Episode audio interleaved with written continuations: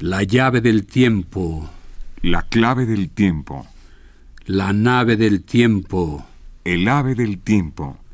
Presentan.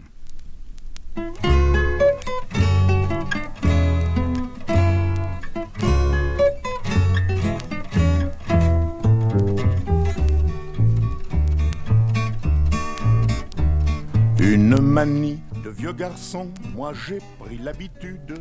París se quedó sin Julio. Quand je pense à Fernande, je bande, je bande. Quand je pense à Félicie, je bande aussi. Quand je pense à Léonore, mon Dieu, je bande encore. Mais quand je pense à Lulu, là je ne bande plus.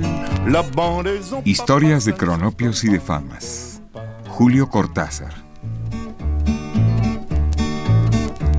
C'est cette mâle ritournelle, cette antienne virile qui retentit dans la guérite de la vaillante sentinelle. Quand je pense à Fernande, je bande. Ocupaciones raras. Quand je pense à Félicie, je bande aussi.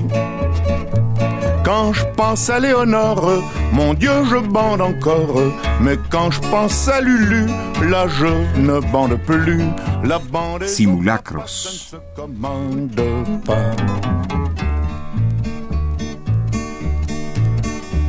Afin de tromper son cafard, de voir la vie moins terne, tout en veillant sur sa lanterne, chante ainsi le gardien de phare. Quand je pense à Fernande, je bande, je bande. Somos una familia rara. En este país donde las cosas se hacen por obligación o fanfarronería, nos gustan las ocupaciones libres, las tareas porque sí, los simulacros que no sirven para nada. Tenemos un defecto, nos falta originalidad. Casi todo lo que decidimos hacer está inspirado, digamos francamente, copiado de modelos célebres. Si alguna novedad aportamos es siempre inevitable. Los anacronismos o las sorpresas, los escándalos.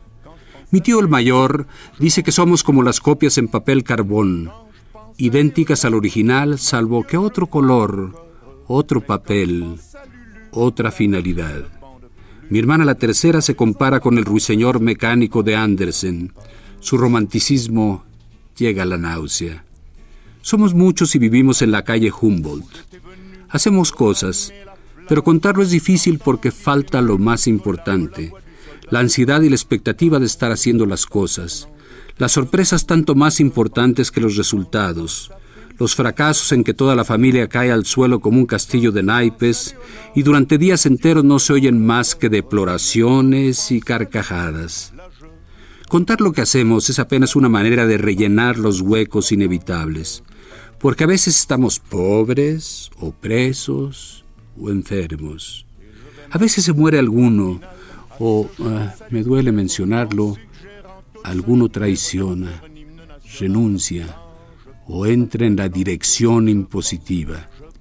Pero no hay que deducir de esto que nos va mal o que somos melancólicos.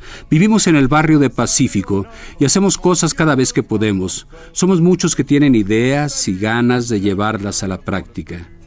Por ejemplo, el patíbulo. Hasta hoy nadie se ha puesto de acuerdo sobre el origen de la idea. Mi hermana la quinta afirma que fue uno de mis primos carnales, que son muy filósofos, pero mi tío el mayor sostiene que se le ocurrió a él después de leer una novela de capa y espada. En el fondo nos importa poco. Lo único que vale es hacer cosas, y por eso las cuento casi sin ganas, nada más que para no sentir tan de cerca la lluvia de esta tarde vacía. En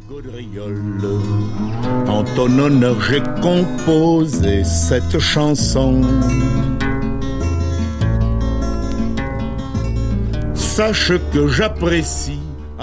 La casa tiene jardín delantero, cosa rara en la calle Humboldt.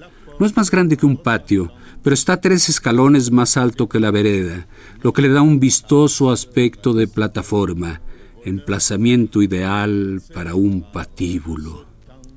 Como la verja es de mampostería y de fierro, se puede trabajar sin que los transeúntes estén, por así decirlo, metidos en casa. Pueden apostarse en la verja y quedarse horas, pero eso no nos molesta. Empezaremos con la luna llena, mandó mi padre.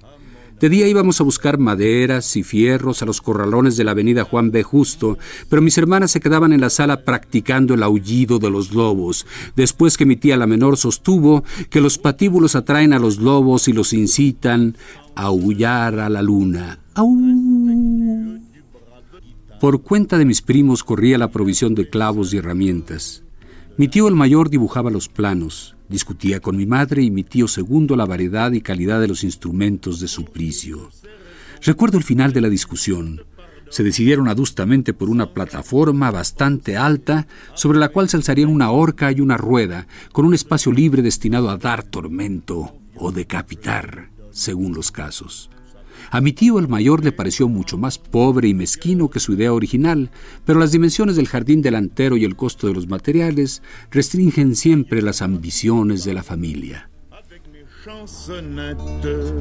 Si je n'avais pas dû rencontrer le succès, j'aurais tout comme toi pu virer malhonnête. Je serais devenu ton Empezamos la construcción un domingo por la tarde después de los ravioles. Aunque nunca nos ha preocupado lo que puedan pensar los vecinos, era evidente que los pocos mirones suponían que íbamos a levantar una o dos piezas para agrandar la casa. El primero en sorprenderse fue don Cresta, el viejito de enfrente, y vino a preguntar para qué instalábamos semejante plataforma. Mis hermanas se reunieron en un rincón del jardín y soltaron algunos aullidos de lobo. ¡Au, au, au! Se amontonó bastante gente, pero nosotros seguimos trabajando hasta la noche y dejamos terminada la plataforma y las dos escalerillas para el sacerdote y el condenado que no deben subir juntos. El lunes, una parte de la familia se fue a sus respectivos empleos y ocupaciones, ya que de algo hay que morir. ¿Y los demás? Empezamos a levantar la horca, mientras mi tío el mayor consultaba dibujos antiguos para la rueda. Su idea consistía en colocar la rueda lo más alta posible sobre una pértiga ligeramente irregular, por ejemplo un tronco de álamo bien desbastado. Para complacerlo, mi hermano el segundo y mis primos carnales se fueron con la camioneta a buscar un álamo. Entretanto, mi tío el mayor y mi madre encajaban los rayos de la rueda en el cubo y yo preparaba un suncho de fierro. En esos momentos nos divertíamos enormemente, porque se oía martillar en todas partes. Mis hermanas aullaban en la sala. ¡Au! ¡Au! Los vecinos se amontonaban en la verja cambiando impresiones, y entre el solferino y el malva del atardecer ascendía el perfil de la horca y se veía a mi tío el menor a caballo en el travesaño para fijar el gancho y preparar el nudo corredizo. A esta altura de las cosas, la gente de la calle no podía dejar de darse cuenta de lo que estábamos haciendo, y un coro de protestas y amenazas nos alentó agradablemente a rematar la jornada con la erección de la rueda. Algunos desaforados habían pretendido impedir que mi hermano el segundo y mis primos entraran en casa el magnífico tronco de álamo que traían en la camioneta. Un conato de cinchada fue ganado de punta a punta por la familia en pleno, que tirando disciplinadamente del tronco, lo metió en el jardín junto con una criatura de corta edad prendida de las raíces. Mi padre en persona devolvió la criatura a sus exasperados padres, pasándola cortésmente por la verja, y mientras la atención se concentraba en estas alternativas sentimentales, mi tío el mayor, ayudado por mis primos carnales, calzaba la rueda en un extremo del tronco y procedía a erigirla. La policía llegó en momentos en que la familia, reunida en la plataforma, comentaba favorablemente el buen aspecto del patíbulo. Solo mi hermana la tercera permanecía cerca de la puerta y le tocó dialogar con el subcomisario en persona. No le fue difícil convencerlo de que trabajábamos dentro de nuestra propiedad, en una obra que solo el uso podía revestir de un carácter anticonstitucional y que las murmuraciones del vecindario eran hijas del odio y fruto de la envidia. La caída de la noche nos salvó de otras pérdidas de tiempo. A la luz de una lámpara de carburo cenamos en la plataforma, espiados por un centenar de vecinos rencorosos. Jamás el lechón adobado nos pareció más exquisito y más negro y dulce el neviolo. Una brisa del norte balanceaba suavemente la cuerda de la horca. Una o dos veces chirrió la rueda, como si ya los cuervos hubieran posado para comer. Los mirones empezaron a irse, mascullando vagas amenazas. Aferrados a la verja quedaron veinte o treinta que parecían esperar alguna cosa. Después del café, apagamos la lámpara para dar paso a la luna, que subía por los balaustres de la terraza. Mis hermanas aullaron, y mis primos y tíos recorrieron lentamente la plataforma, haciendo temblar los fundamentos con sus pasos. El silencio que siguió, la luna vino a ponerse a la altura del nudo corredizo, y en la rueda pareció tenderse una nube de bordes plateados. Las mirábamos, tan felices que era un gusto, pero los vecinos murmuraban en la verja, como al borde de una decepción. Encendieron cigarrillos y se fueron yendo, unos en pijama y otros más despacio. Quedó la calle, una pitada de vigilante a lo lejos, y el colectivo 108 que pasaba cada tanto. Nosotros ya nos habíamos ido a dormir y soñábamos con fiestas, elefantes y vestidos de seda.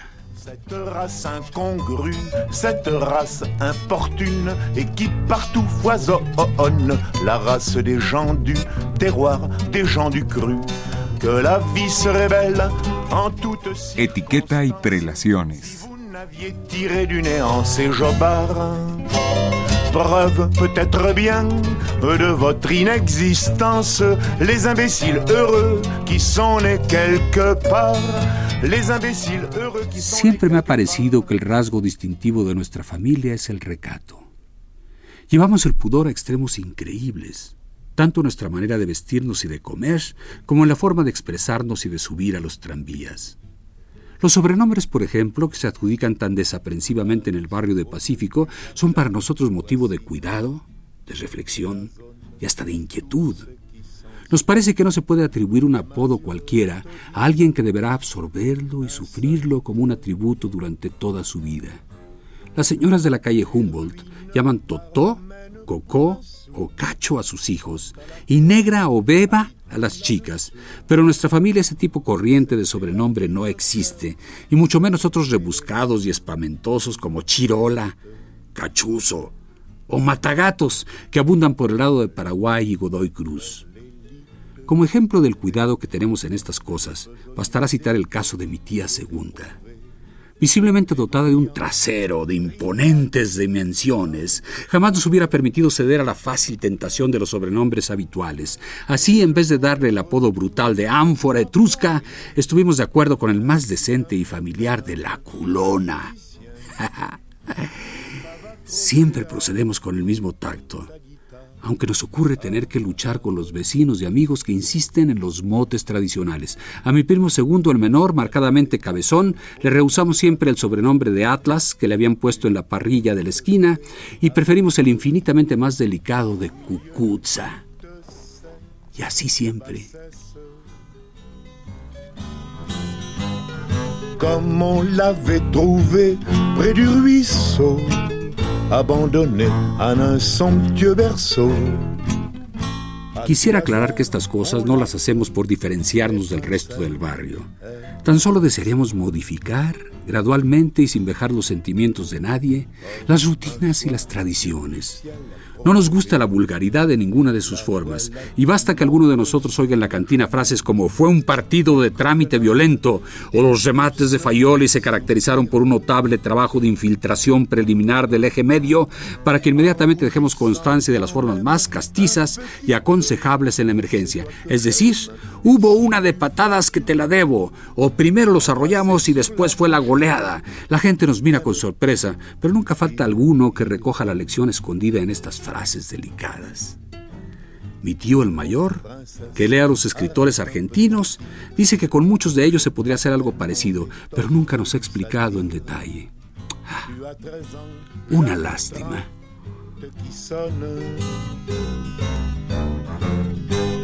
Grosse différence, et je ne suis pas chaud pour tâter de la paille humide du cachot.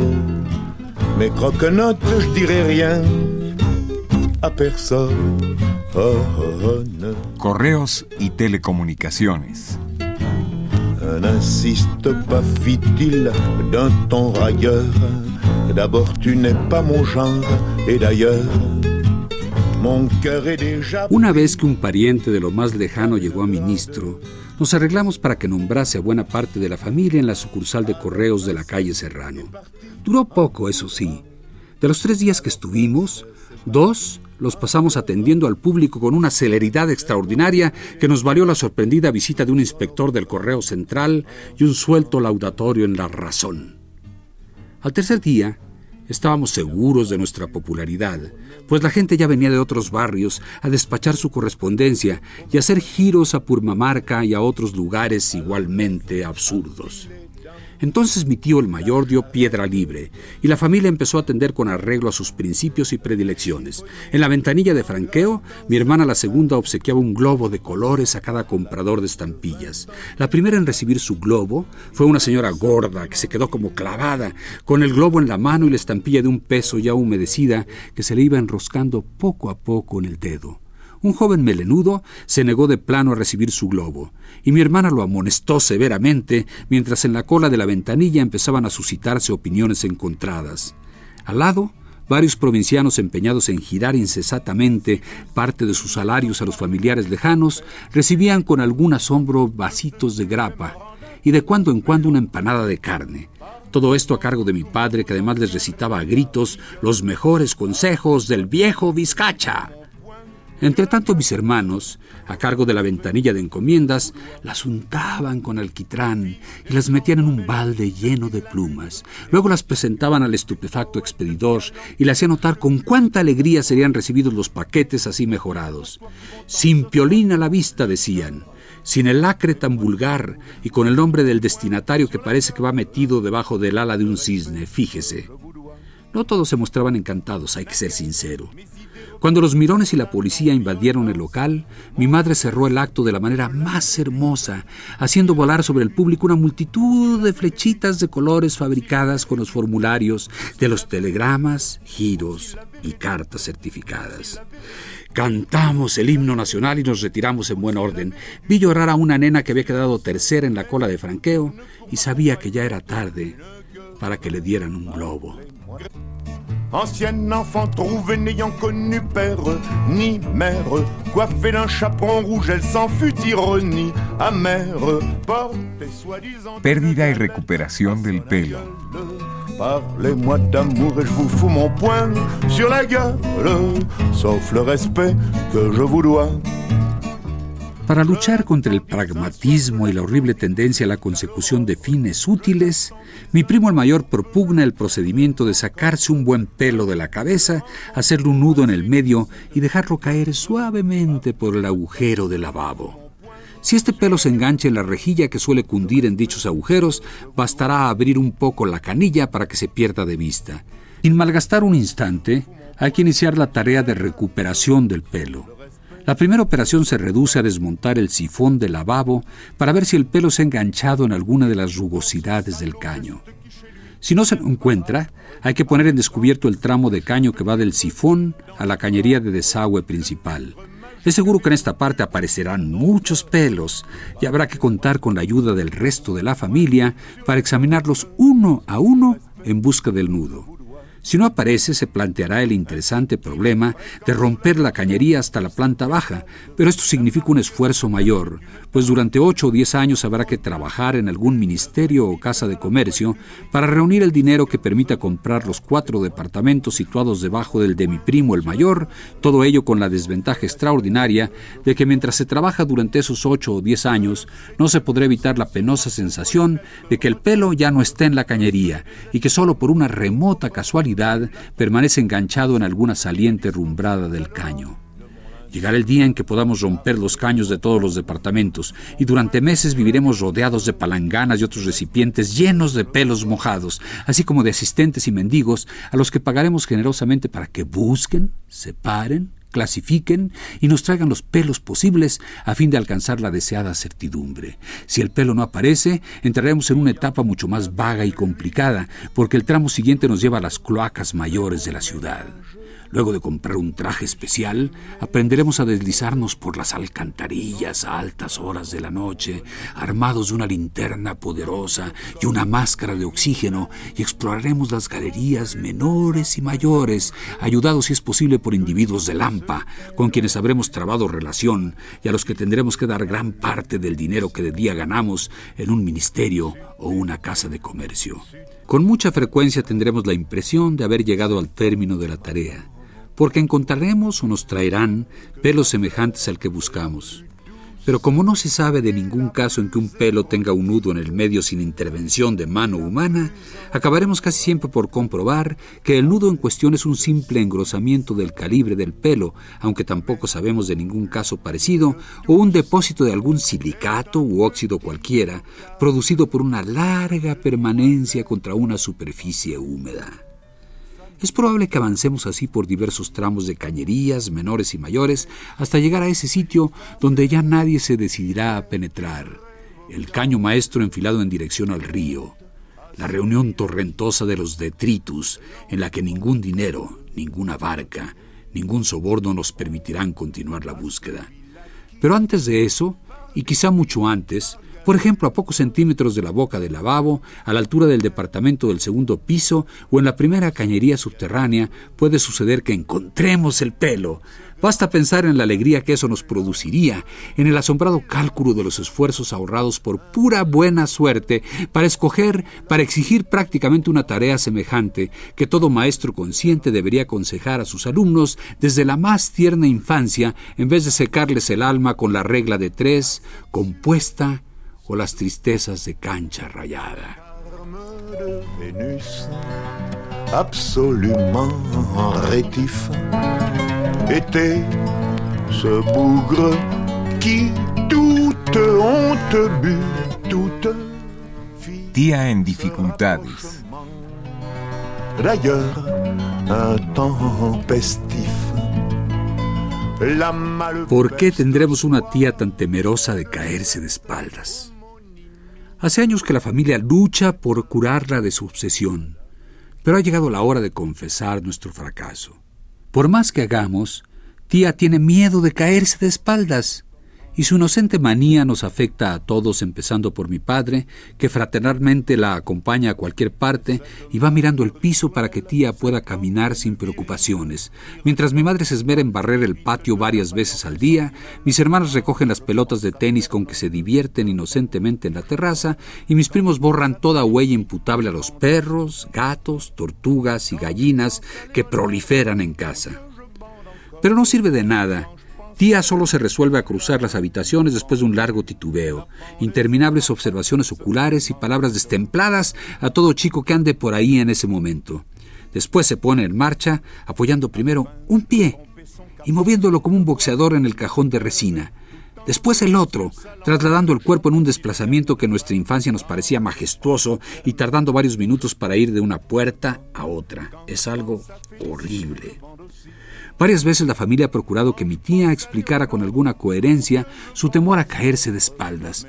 En una ocasión fue recibida con un silencio que se hubiera podido cortar con guadaña. Pero una noche, después de un vasito de esperidina, tía condescendió a insinuar que si se caía de espaldas no podría volver a levantarse. A la elemental observación de que 32 miembros de la familia estaban dispuestos a acudir en su auxilio, respondió con una mirada lánguida y dos palabras. Lo mismo. Días después, mi hermano el mayor me llamó por la noche a la cocina y me mostró una cucaracha caída de espaldas debajo de la pileta. Sin decirnos nada, asistimos a su vana y larga lucha por enderezarse, mientras otras cucarachas, venciendo la intimidación de la luz, circulaban por el piso y pasaban rozando a la que yacía en una posición de cúbito dorsal. Nos fuimos a la cama con una marcada melancolía y por una razón u otra nadie volvió a interrogar a tía. Nos limitamos a aliviar en lo posible su miedo, acompañarla a todas partes, darle el brazo y comprarle cantidad de zapatos con suelas antideslizantes y otros dispositivos estabilizadores. La vida siguió así y no era peor que otras vidas. mon je bande encore.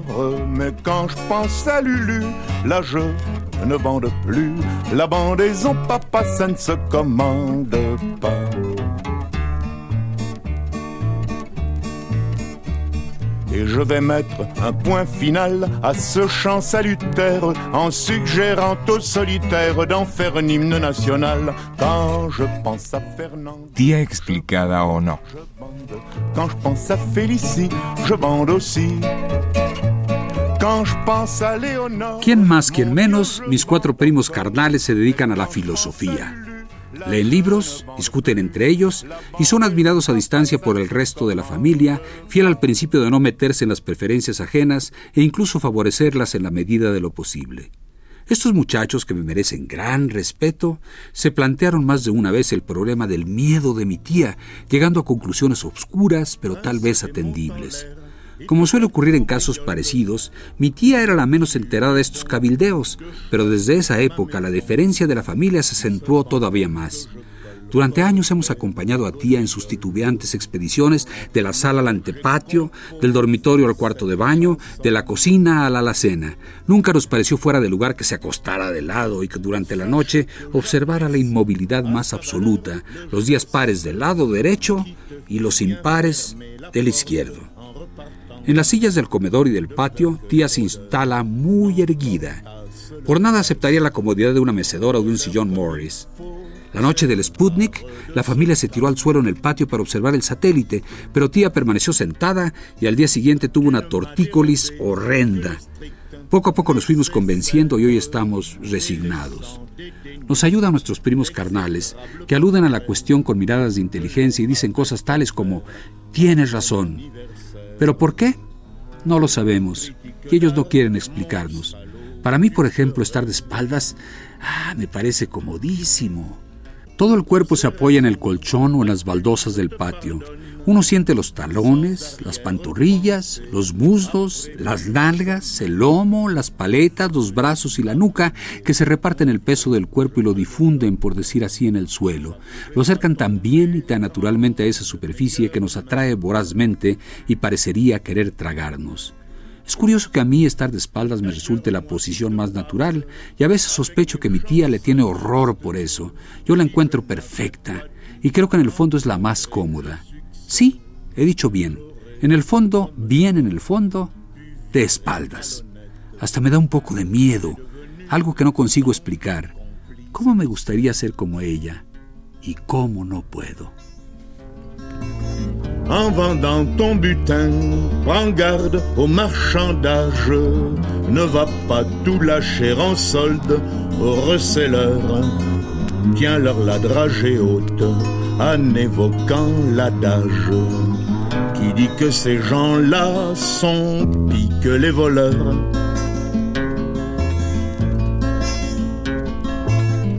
Fort de ce que je n'ai pas sonné les gendarmes, ne te crois pas du tout tenu de revenir. La llave del tiempo. La clave del tiempo. La nave del tiempo.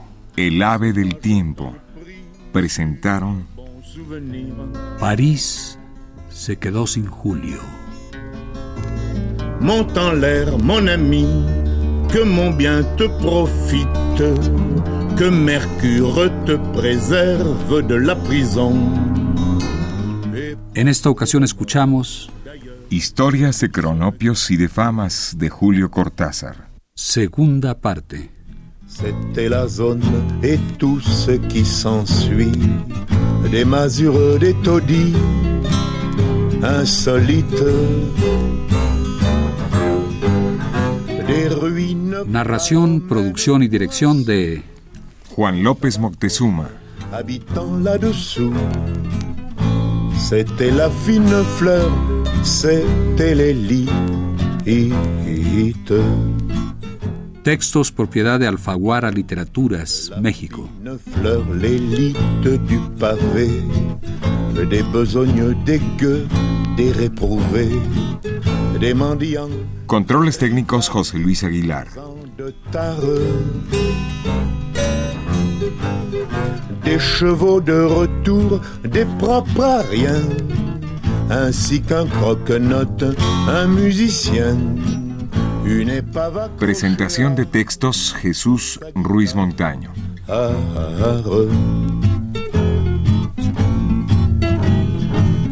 Adopté par ce beau monde attendri, une petite fée avait fleuri au milieu de toute sa